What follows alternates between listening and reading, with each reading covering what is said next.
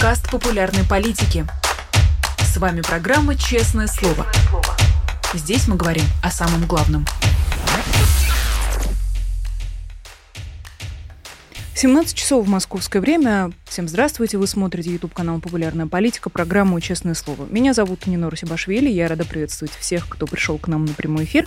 Напоминаю поставить лайк и подписаться, если вы этого еще не сделали. Ну и обязательно прислать ваши вопросы. Сегодня это важно как никогда, друзья. У нас в гостях большой специалист, большой эксперт в области демографии. Это Алексей Ракша. Алексей, здравствуйте. Здравствуйте, Нина. Ну, не очень большой, но, как ни странно, известный. Спасибо. Мне кажется, скромность э, здесь совершенно ни к чему. Спасибо вам большое, что нашли для нас время. Вопросы будут общие, сразу предупреждаю наших э, зрителей, но тем интереснее разобраться в общих каких-то представлениях, в общих тенденциях, за которыми мы можем сейчас наблюдать. Очевидно, будут вопросы про рождаемость, про смертность, что из этого бьет по России больше. Как это ни странно, в условиях войны э, данные могут показывать всякое. Но начнем с сегодняшней новости, которую выпустили «Важные истории». Журналисты посчитали, что более 800 человек поступили поступили в лучшие вузы России по квотам для участников войны в Украине и их детей.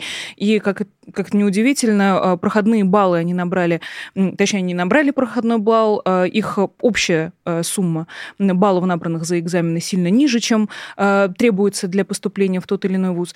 800 человек для нынешнего поколения абитуриентов, 800 человек, которые, в принципе, должны будут получить какое-то образование и что-то сделать хорошее и полезное для себя и для людей вокруг вокруг. Это много или мало? Сколько, в принципе, людей поступает в этом году? А, смотрите, к этому я не готовился, но мы с вами перед эфиром обсудили, что это чуть больше полумиллиона абитуриентов в год из общего числа э, молодых людей примерно почти полтора миллиона, то есть чуть больше трети поступает, в принципе, в вузы, а 800, соответственно, от 500 тысяч — это фактически меньше, чем 0,2%. Поэтому, по большому счету, это незаметно.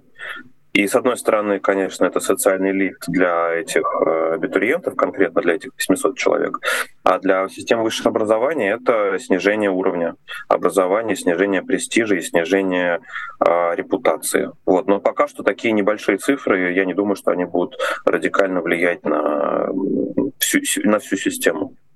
Продолжает ли высшее образование быть ценностью для России?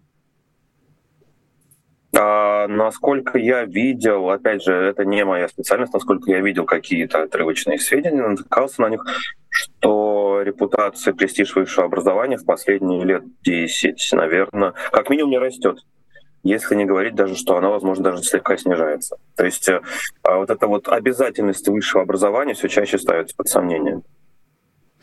Учитывая, что э, Россия, во всяком случае, тот ее образ, который пытается нарисовать российская пропаганда, пытается быть страной э, традиционных ценностей, так называемых скреп, интересно разобраться с точки, демо, э, с точки зрения демографии, так ли это, насколько э, людям важно то, что поднимается на щит пропаганды, традиционность, патриархальность, религиозность, полные семьи, многодетность. Как это выглядит в реальности, как это выглядит на самом деле, каких ценностей придерживается нынешнее российское государство? Ну, наверное, по поводу э, ценностей государства, опять же, вопрос, наверное, не по адресу. Нужно адресовать этот вопрос социологам и отчасти антропологам. Но по большому счету, как это влияет на демографию, могу сказать так. Собака лает, а караван идет. А, и единственное, что можно, наверное, наблюдать, это некоторое замедление постарение материнства, начиная с 2018 года, но в этом году оно снова ускорилось, и по большому счету речь идет про какие-то достаточно незначительные цифры. Ну хорошо, но было 25,8 года, стало 26,1. А, ничего здесь такого нет, и э, вот эти все крики, эти все скандалы, все вот эти публичные выступления, они вот эту гигантскую махину каких-то долгосрочных демографических процессов почти не могут сдвинуть. Это не так быстро делается, и непонятно вообще, можно ли на это как-то вот такими методами повлиять. Я думаю, что сильно нельзя повлиять.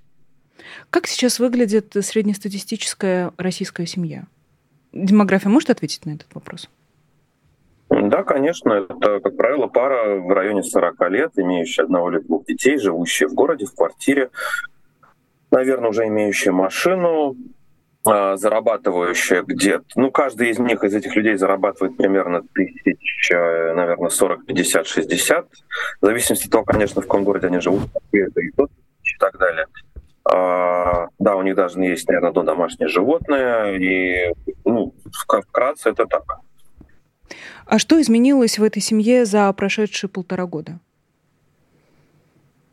Ничего особенно сильно не изменилось. А, у них а, в этом году поднялась зарплата, потому что у их конкурентов на рынке труда просто их стало меньше.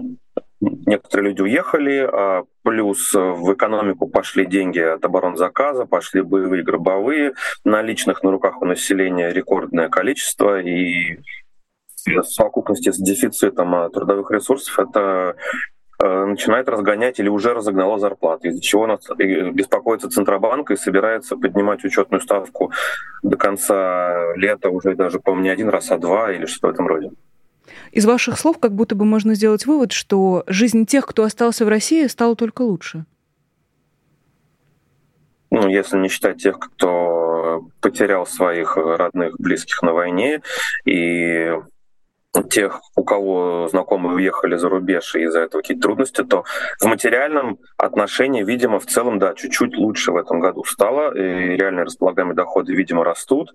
Непонятно, насколько можно доверять здесь Росстату, но мне кажется, что такая оценка роста доходов, по-моему, сказал он 4,4%, наверное, имеет право на существование, потому что мы видим э, повышение цен широким фронтом, а сейчас лето, август, по идее, должна быть дефляция, дефляции нет. А, опять же, объем наличных на руках рекордный, и единственная причина этого, я думаю, что это как раз вот те э, деньги, которые связаны с войной, которые наводнили экономику. Но опять же, это вопрос к экономисту. Я демограф, не забывайте. Не но. Конечно. Нет, в этом смысле я не буду вас спрашивать, как изменилась э, покупательская способность, э, покупательная способность и э, на что конкретно тратят люди. Э, интересно другое. Э, учитывая, что со стороны кажется, что война на самом деле это огромная, э, огромная трагедия, а если посмотреть э, на, на цифры, то э, количество людей, как будто бы для такой большой страны, как Россия, э, оно не такое катастрофическое. Э, по сравнению с коронавирусом, понятно, что война, наверное, влияет на жизнь не такого большого количества людей, поэтому давайте начнем с какого-то более общего вопроса. Сколько вообще сейчас людей живет в России? Есть какая-нибудь точная статистика, или мы как застряли в 146 миллионах, так в этих миллионах и находимся? По моей и не только по моей, по оценке моих коллег в том числе, население России завышено примерно на 5-5,5 миллионов человек. Поэтому если официальная статистика гласит, что у нас 146, значит, скорее всего, у нас примерно 140,5, 141, может быть, 140 миллионов. И насколько изменилось это число за последний год, вам точно никто не скажет, потому что главное в этом изменить миграционные потоки все-таки потому что они, э, с ними проблема с их статистикой. А, а каковы они были, есть оценки только очень-очень приблизительные. В целом население России за прошедший год сократилось из-за естественной убыли на полмиллиона, а из-за миграции, возможно, немного выросло там на пару сотен тысяч, но это не точно. Что касается рождения и смертности, а, давайте начнем, наверное, со смертности, учитывая, что а, журналисты русской службы BBC не только, и медиазоны в частности, они пытаются вести поименный подсчет тех, кто а, погиб со стороны России на этой войне. Здесь важно, наверное, разделять солдат регулярной армии и наемников, но тем не менее, по самым консервативным подсчетам, это что-то около 14 тысяч, если я не ошибаюсь. Что показывает статистика, и видим ли мы эти смерти уже на каких-то графиках или в каких-нибудь таблицах? Избыточная смертность молодых мужчин за прошлый год по статистике Росстата по разным методикам расчета примерно 13-15 тысяч. Из чего я делаю вывод, что в официальную статистику смертности попадает примерно 55-60% от того, тех, кто реально погиб. А, э, в этом году если мы э, разделим на число месяцев прошедших, то понятно, что смертность больше, но нужно дождаться конца года, если мы доживем, чтобы сделать какие-то выводы. А как вам кажется, э, как половина людей может не попасть в статистику? Э, неужели этого не видно? Ну, понятно, если условные командиры или там на фронте на войне, э, те, кто должен за этим следить, за этим не следит, но эти люди, они же есть не только в списках командиров, эти люди должны быть в налоговых базах, эти люди должны быть где-то прописаны, эти люди должны быть прикрепленными к поликлинике и так далее. Можно ли по каким-нибудь дополнительным другим данным понять, что этих людей нет. Можем ли мы, в принципе, посчитать, сколько человек точно или более-менее точно э, уже погибло за эти полтора года? Нет, точно мы не можем посчитать, потому что достаточно ощутимое число людей осталось лежать на полях, к сожалению, погибло и не найдено. А, либо хранится, возможно, в Украине, там, в рефрижераторах, э, вернее, не людей, а то, что от них осталось. А, и это количество, оно может быть, да, командирам-то отдельным известным, но ведь э, командиры же не знают, что происходит у их коллег, например, то с точностью до, до цифры, да, то есть где-то эта вся статистика собирается, нам про нее не рассказывают. А признать человека погибшим уже только по новому указу можно спустя, допустим, полгода да, после его гибели, фактической даты гибели, после этого начинаются процессы наследства. И вот это расследование, которое Медиазон с BBC сделал по, по реестру наследственных дел, оно замечательное, оно хорошее. А вот Вторая его часть, которая по избыточной смертности, у меня к нему есть вопросы, потому что там, во-первых, линейные тренды построены, в треть, ну там кое-что не учтено и так далее и тому подобное. Но как я не считаю, не только я, между прочим, и Татьяна Михайлова считала, и Дмитрий Кобок, и э, мы видим, что в статистику точно, точно не попали не попало значительное число погибших. Пока что, по крайней мере, не попало. А если до апреля Э, каждого следующего года э, смерть в статистику не попала, то она как минимум должна быть перенесена в статистику следующего года, потому что к маю нужно финализировать статистику и публиковать ее. А как вы это понимаете? Э, по каким данным вы видите вот это несоответствие между реальностью и той действительностью, которая написана на бумаге? Ну, я проанализировал избыточную смертность по пятилетним возрастным группам, посмотрел, что у медиазоны PC, посмотрел их расследование по наследственным делам, посмотрел, что сделал Кобок, а, крутил цифры, сделал вывод, что да, мы, допустим, в возрастной группе там 20-24 избыточная смертность меньше, чем а, уже поименный список погибших, допустим. Все, ну, то есть э, это уже одно само по себе свидетельство о том, что э, далеко не все, пока, как минимум, мягко говоря, попали в статистику. Хотя в возрастной группе 20-24 большинство э, все-таки известно, и новости об их смерти чаще попадают в соцсети, потому что молодые люди чаще, чаще пользуются соцсетями. Соответственно, в соцсетях гораздо больший процент э, погибших в этом возрасте вообще можно обнаружить. А могут ли люди, в принципе, пропасть и никогда не попасть ни в одну из статистик, э, вот в частности, э, в статистику о смертности? А, Наверное, могут. Э, вопрос к законодательству. То есть спустя какое время человек после пропажи может быть признан погибшим. Если я не ошибаюсь, поправьте меня, до до какого-то момента в этом году это было чуть ли не два года, а потом Путин подписал указ, что это может быть полгода. Да? Спустя полгода человек может быть признан погибшим. И тогда можно запускать процессы наследования и прочих юридических нотариальных дел.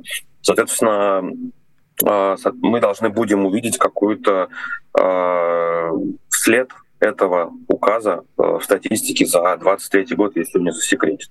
Но я уже ничему не буду удивляться. Да, а могут засекретить. Причем, э, мне кажется, что это весьма вероятный сценарий, если цифры там будут э, совсем уж шокирующие. Э, еще один вопрос.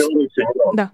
Посмотрите на Беларусь. В Беларуси же с 2020 года фактически вся демографическая статистика, по большому счету, засекречена. Беларусь э, с какого-то момента, по-моему, с 21-22 года даже перестала публиковать однолетнюю возрастную структуру, в которой можно вычислить очень хорошо число родившихся. Все. У нас нет публикации Э, из Беларуси о полувозрастном составе населения Беларуси на 1 января 2023 года по однолетней возрастной группе. Все. То есть даже рождаемость вычислить уже нельзя. Вот. Э, поскольку Беларусь опережает Россию в политических процессах, как нам политологи говорят, на там пару-тройку, четыре года, то вполне можно ожидать, что и в России может произойти то же самое. Не дай бог, конечно. А, вас в чате спрашивают, остались ли в Минздраве и в других госучреждениях компетентные специалисты, которые не дадут окончательно погрузить российскую демографию, демографическую политику в средневековое мракобесие, а, как раз в продолжение разговоров о том, что и вся статистика может быть засекречена. На вопрос «почему?» ответ «почему бы и нет?» Если кому-то это надо. А, как вам кажется, кто-нибудь внутри государства ведет четкую, справедливую статистику, есть ли адекватные, объективные данные хоть где-то, хоть у кого-то на руках? Не, ну, вопрос очень широкий, потому что статистика бывает разная. У нас есть статистика смертности, заболеваемости, статистика рождаемости, статистика миграции. По всем по ним ситуация совершенно разная. У них разное качество, э, разный потенциал какого-то расшифровывания. И, соответственно, разная ценность. Почему я не занимаюсь миграцией? Потому что э, статистика миграции в России наименее качественная из этих трех компонентов.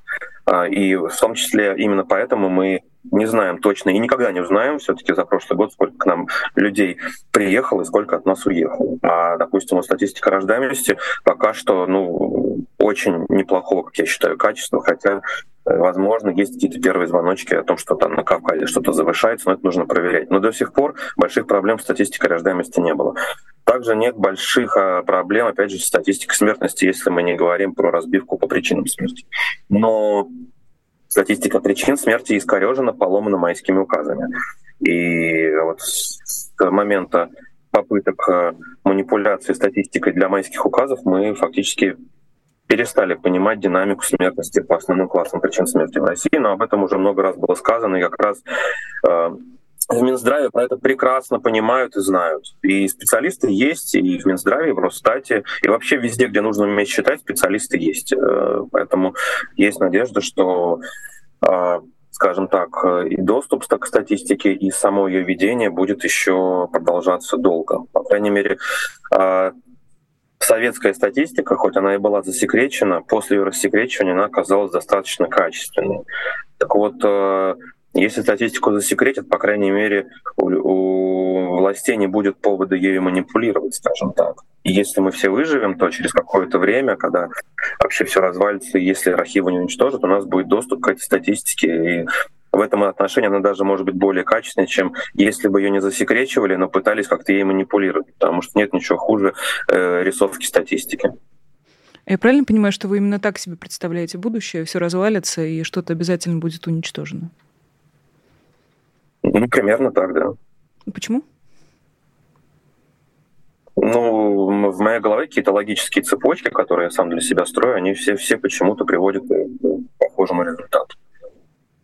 А вы можете нас немножечко посвятить в эти цепочки, рассказать, что из чего, почему вы пришли к этому выводу? Это скорее ваше такая, э, ваше политическое видение происходящего или есть в этом что-то и э, от научного понимания в том числе? Нет, от научного понимания здесь очень мало что, но я просто наблюдаю уже не первый год, как качество управления деградирует, как э, принимаются все более безумные решения, и, соответственно, результат не может, в принципе, быть положительным. А, но это такие очень э, такие общие рассуждения, скажем так, такие философско-логические, поскольку я не являюсь специалистом ни в одной из этих наук, поэтому я не, не считаю нужным делиться с публикой своими собственными размышлениями. Понимаю, да. Но тут есть уже э, одна зрительница, которая немножечко напугана, как я поняла, вашим прогнозом. А, тогда вопрос как раз снова про рождаемость. Little Hope вас спрашивает, зачем Лукашенко э, засекретил эти данные. Есть ответ на этот вопрос? Ну, очевидно, потому что все плохо. Ну, Беларусь явно э, бьет антирекорды по числу родившихся, а поскольку Лукашенко никто не объяснил, что число родившихся и рождаемость — разные вещи, ну, как бы ему очень не понравилось, он приказал засекретить статистику. Кроме того, э, Лукашенко же утверждал, что коронавируса в Беларуси нет, и можно лечиться водкой и салом. Вот. А ситуация с коронавирусом в Беларуси явно была не лучше, чем в России, а в России она одна из худших в мире была. Соответственно, примерно то же самое было в Беларуси, и, соответственно, Лукашенко было невыгодно показывать такую адскую смертность. И именно поэтому и в тот момент была статистика засекречена. Ну а после 2020 года, после всех этих протестов и явно и рождаемость стала быстрее падать, э, чем в России, и, и появился еще один повод засекретить эту статистику, не, чтобы не показывать, насколько все плохо.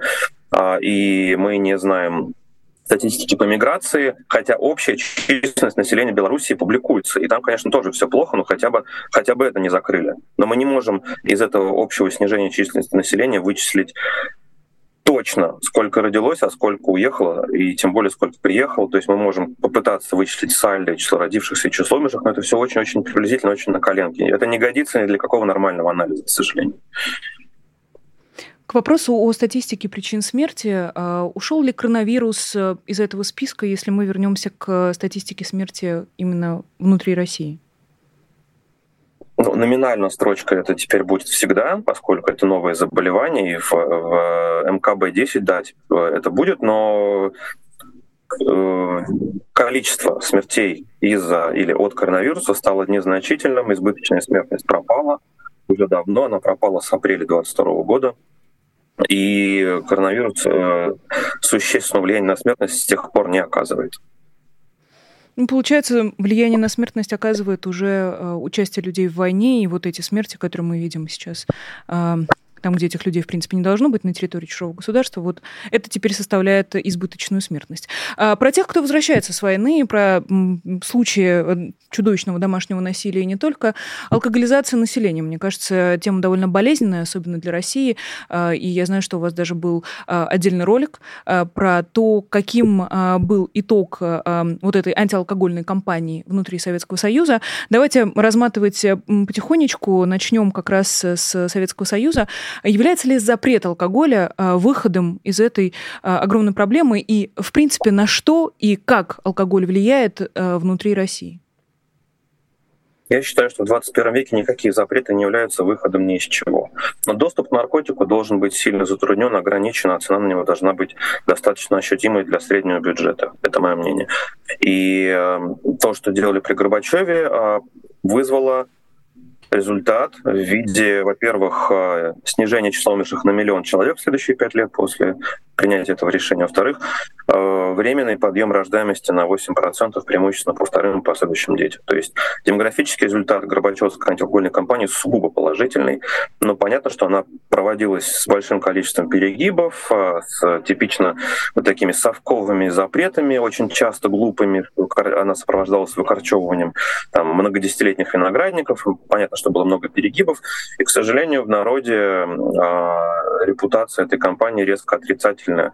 Но по личному общению я вижу, что чем больше, в принципе, человек пьет, и чем больше он пьет водки, тем хуже он относится к этой, к этой антиалкогольной кампании. А повторение, фактически мягкое антиалкогольной кампании случилось в России начиная с 2006 года, когда стала внедряться ЕГАИС, Единая государственная автоматизированная информационная система по контролю оборота этилового спирта. И поскольку, как очень многие вещи в России, это стало внедряться криво, как и внедрение, допустим, системы ЕГРЗАКС, с акцизными марками были проблемы, были большие перебои с алкоголем на полках, особенно с крепким. Тот год умерло на 170 тысяч человек меньше, а продолжительность жизни выросла, по-моему, больше, чем на один год, а у мужчин больше, чем на полтора года. И с тех пор э, продолжительность жизни в России быстро росла вплоть до ковида, а смертность, соответственно, очень быстро снижалась. То есть э, любые ограничения по алкоголю резко позитивно действуют на смертность как минимум. Но э, понятно, что запрещать нельзя.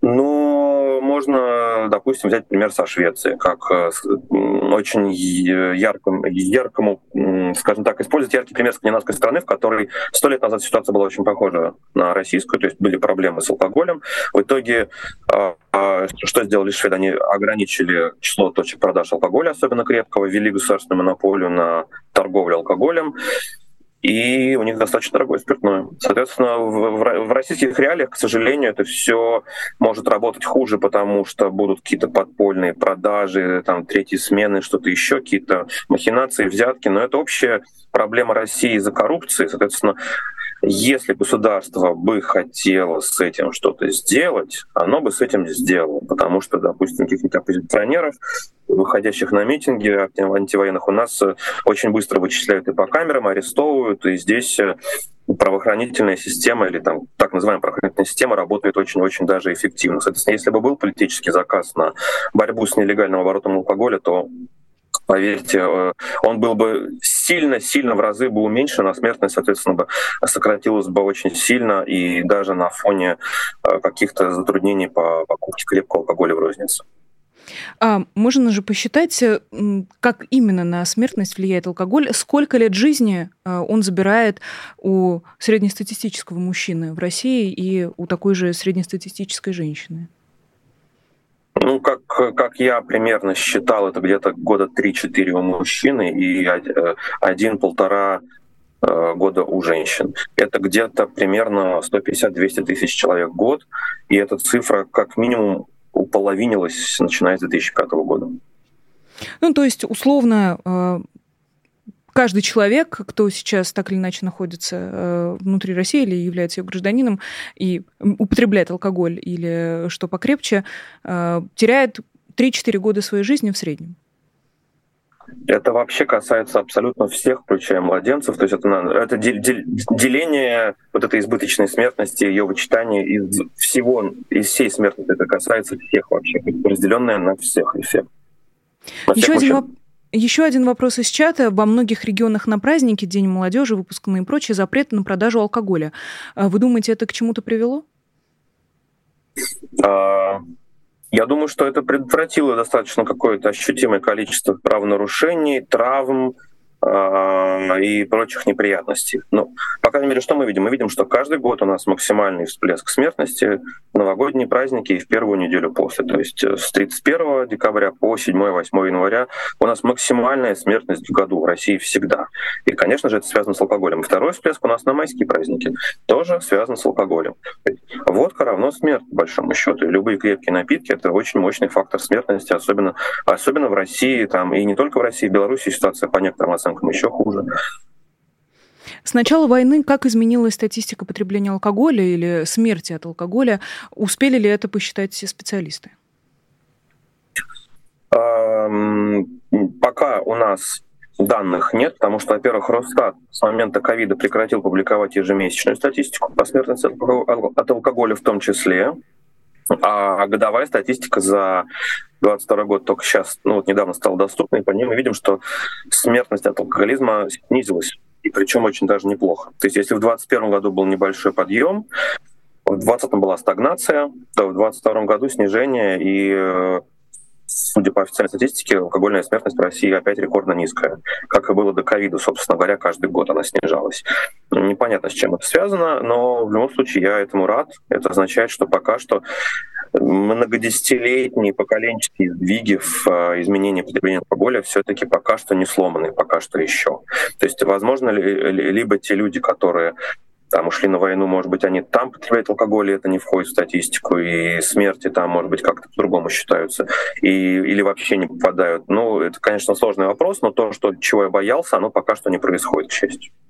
А чего вы а, боялись, если можно чуть подробнее? Ну, не только я. В принципе, все специалисты опасаются нового витка какого-то роста потребления крепких алкогольных напитков в России, а, как это, допустим, было в 90-х, в начале 90-х годов. И э, повторение вот этой адской смертности, которая в том числе с этим была связана, там, начиная с 92 по 94 год у нас катастрофически взлетела смертность от всех практически причин, но главным медиатором этого был, конечно же, крепкий алкоголь. А, лекции, в которой вы, Екатерина Шульман в Турции, в которой вы также принимали участие, а, Екатерина Михайловна рассказывала как раз про, а, про цены на алкоголь, про то, что они низкие, поддерживаются правительством. В вашем телеграм-канале есть тоже новость относительно свежая про минимальную цену за этиловый спирт из пищевого сырья, которую снизит с 68 до 55 рублей за литр. То есть мы видим, что государство самым непосредственным образом поддерживает понижение цены и поддерживает доступность алкоголя а, что можно из этого, какой из этого можно сделать вывод? Вот вы как демограф, как вы эту новость трактуете? Чего вы ждете, каких э, трендов вы ждете, когда видите такие новости? Смотрите, с одной стороны, я не являюсь специалистом по рынку алкоголя, и тут, конечно, нужно приглашать людей, которые в этом разбираются, но очень часто люди, которые в этом разбираются, просто являются алколоббистами. То есть они просто лоббируют интересы там, водочных и основных компаний. Вообще, как я считаю, в России очень, очень большое, мощное именно водочное лобби, потому что норма прибыли в этом бизнесе огромная, потому что себестоимость этого копеечная, главные расходы — это акцизы, налоги. И несмотря на все это, водка в России удивительно, фантастически дешево. Там 281 рубль за а, пол-литрушку — это ну, просто ни о чем. То есть, допустим, в советское время водка относительно доходов людей стоила гораздо дороже, не говоря уже про время, про время Горбачева. А, я думаю, что понижение оптовой цены этилового спирта будет повышать как минимум доходы и маржу подпольщиков, то есть тех, кто производит всякие боярышники, прочие настойки спиртовые, и вопрос, насколько, насколько наша правовая там, система выстроена так, чтобы это понижение цены э, спирта не сказалось на понижении, удешевлении цены всяких вот этих вот суррогатов, э, там, фуфуриков, там, всяких этих вот настоечек, пузырьков и прочее, прочее, прочее. Э, поэтому надо разговаривать с нормальными, не ангажированными специалистами по рынку алкоголя. Но мне это лично очень не нравится. Я подозреваю, что увеличивается зазор для каких-то прибылей нелегальных э, производителей и торговцев подпольным алкоголем. Эм, можем сделать и такой вывод, или эм, попробовать э, залезть на политическое поле, но делать мы в этом эфире сейчас не будем. Э, продолжаем, честное слово, с демографом Алексеем Ракшо, и много вопросов, кстати, в чате. Литл Хоп, вот еще вопрос. Какая демография считается идеальной или все индивидуально? И какие условия должны быть для идеальной демографии? И тем интереснее эти вопросы звучат на фоне войны, которую Россия ведет уже полтора года. Насколько далеко Россия себя откинула за эти полтора года от условий, необходимых для, эм, для идеальной демографии? Да, полтора вопроса в одном вашем вопросе. А, вообще не, не, не гоже ученому задавать такой вопрос, потому что с точки зрения науки нет хорошо и нет плохо все-таки, по большому счету, да.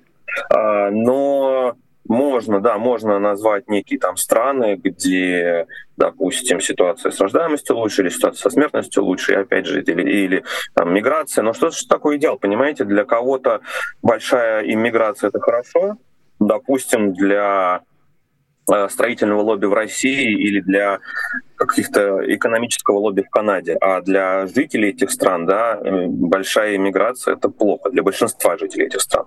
И опять же, что такое идеал? Для каждого идеал все таки свой. Или, допустим, для э, палестинцев на, там, там, или на, в Палестине быстрый рост населения а, ортодоксальных евреев это плохо, а для самих э, израильтян, допустим, хорошо, и то не для всех.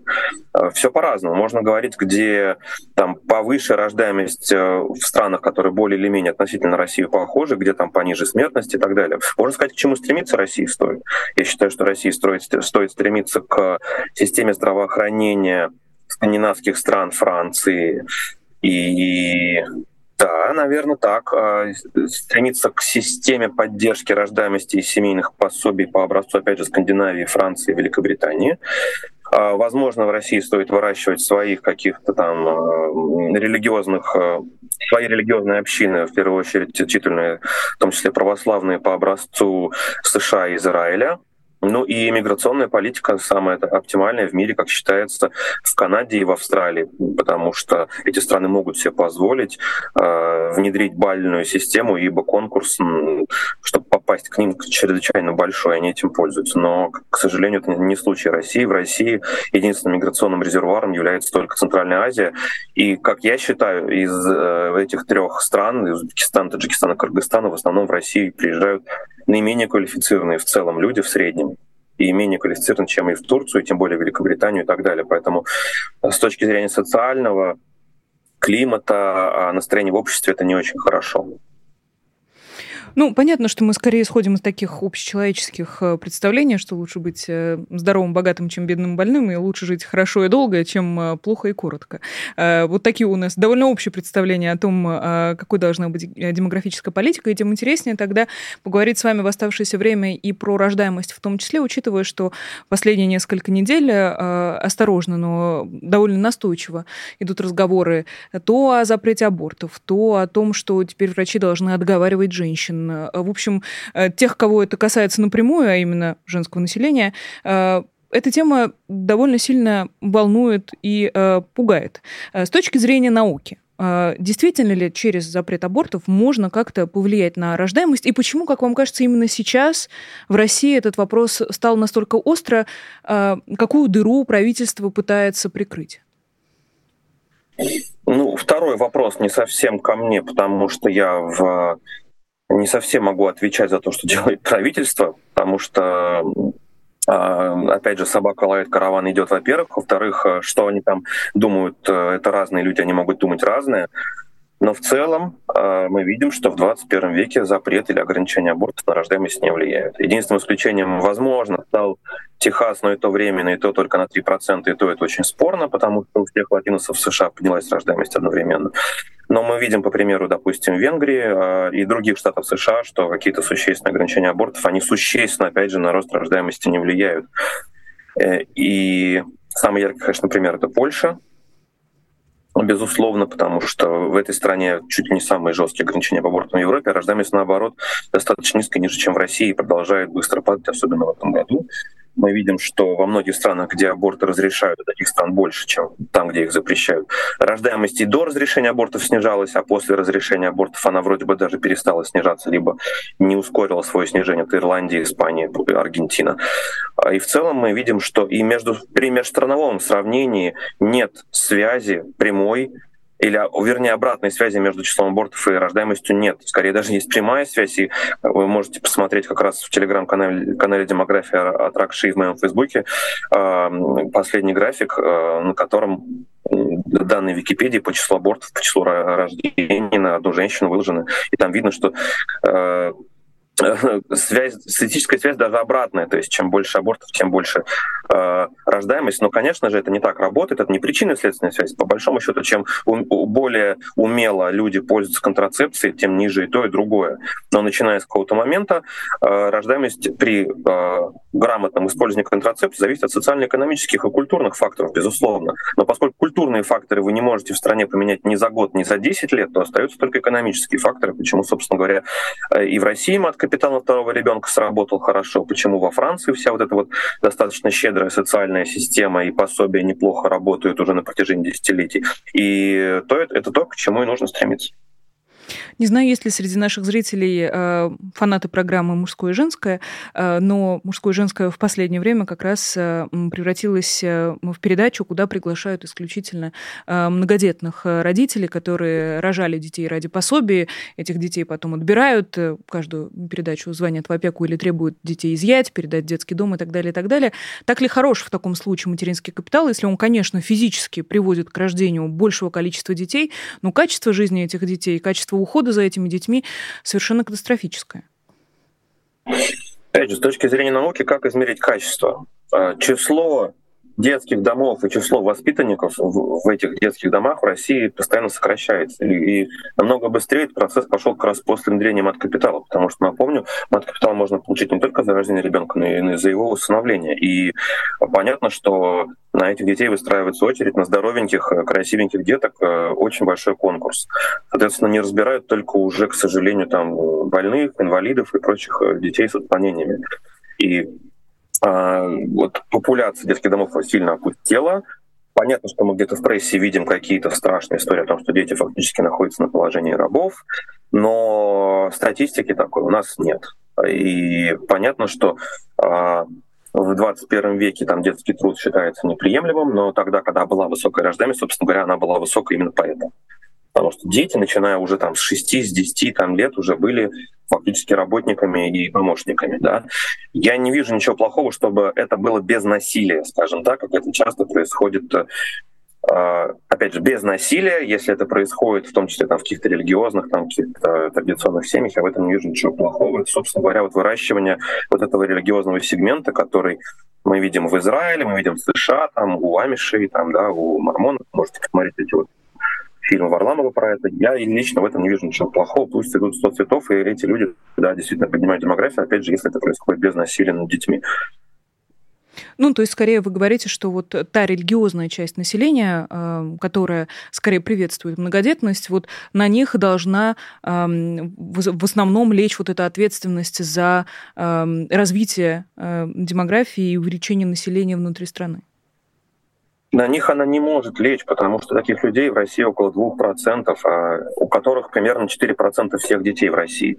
Почитайте, допустим, исследование Павлюскина, это лучший исследователь многодетности в России. Он выделил несколько кластеров э, многодетных семей, и религиозные семьи в нем составляют э, там не подавляющее большинство, хотя значительную часть. Там есть люди, которые э, религиозные с самого детства по наследству. Есть люди, которые неофиты, которые заново вошли в религию.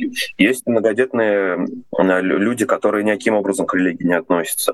Очень достаточно, достаточно большое число третьих и последующих детей рождается в новых браках, то есть после разводов. То есть поэтому именно разводы не нужно не ограничивать, не запрещать, не увеличивать на них пошлины, потому что фактически развод — это уже констатация факта разрушения отношений, и э, легкость этой процедуры, наоборот, повышает рождаемость. Это очень сложный вопрос, но в целом, конечно, этот сегмент, я считаю, с какой точки зрения государству нужно поддерживать.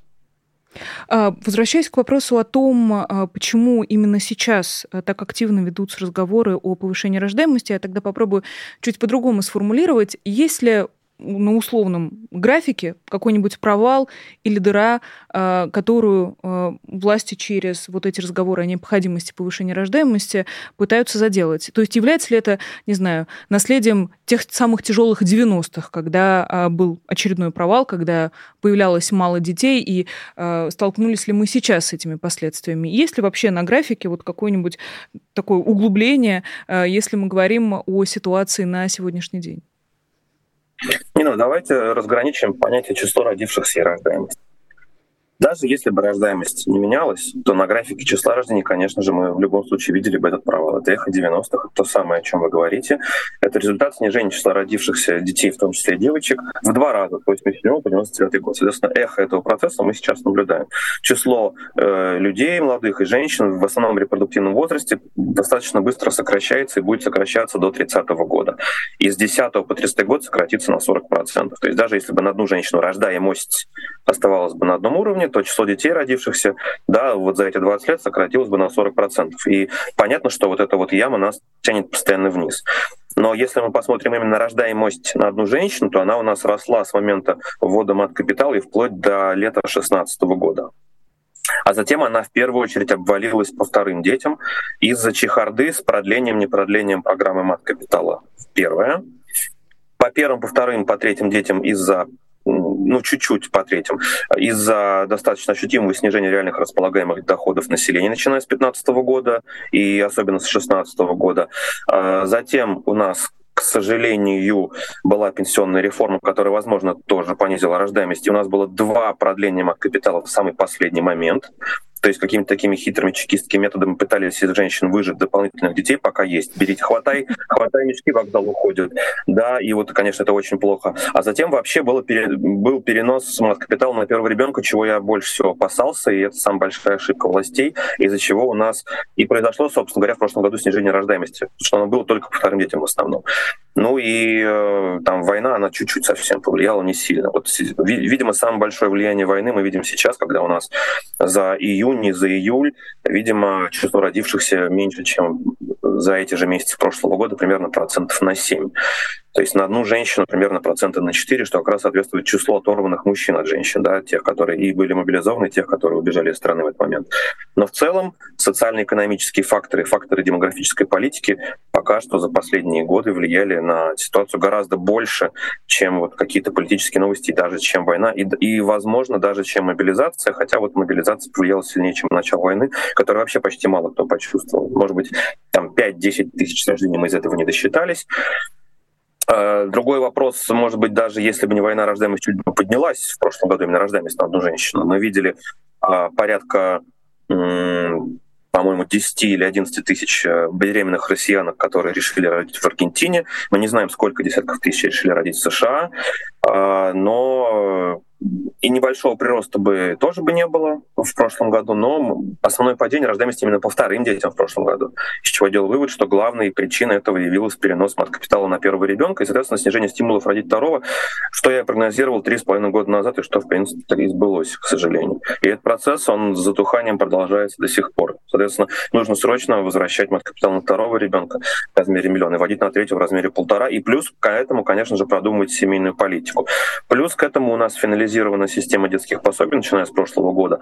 И таким образом государство достаточно неплохо снизило бедность в семьях с детьми, но только бедность, а пособие по критериям нуждаемости адресности на рождаемость на демографию сильно не влияют. Может быть, они предотвращают ее дальнейшее соскальзывание вниз, но большого демографического эффекта нет. Но хотя и снижение смертности, все, ой, снижение бедности в семьях с детьми это уже очень хорошо, и это такой неплохой такой европейский способ э, вот, социальной семейной политики. На это нужно очень много денег. Допустим, на мат-капиталы сейчас уходит там 300 400 миллиардов рублей в год.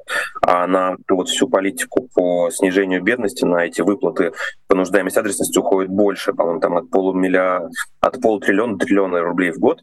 Это, ну, это по российским меркам деньги, конечно, немалые, но если мы сравним с, опять же, Францией, Великобританией, Скандинавией, то на, на ВВП там на их ВВП, который еще и больше, да, чем наш, конечно, потому что население там тратится раза в два, в три больше денег на всю вот эту вот социальную семейную политику, даже если эти государства не ставят, не декларируют цель повышения рождаемости. Но и рождаемость в этих странах, она повыше, чем в России до сих пор особенно по вторым, там, да, по первым и по вторым детям в том числе. Кстати, между прочим, как правило, чем ниже уровень неравенства в стране, тем выше рождаемость первых и вторых детей.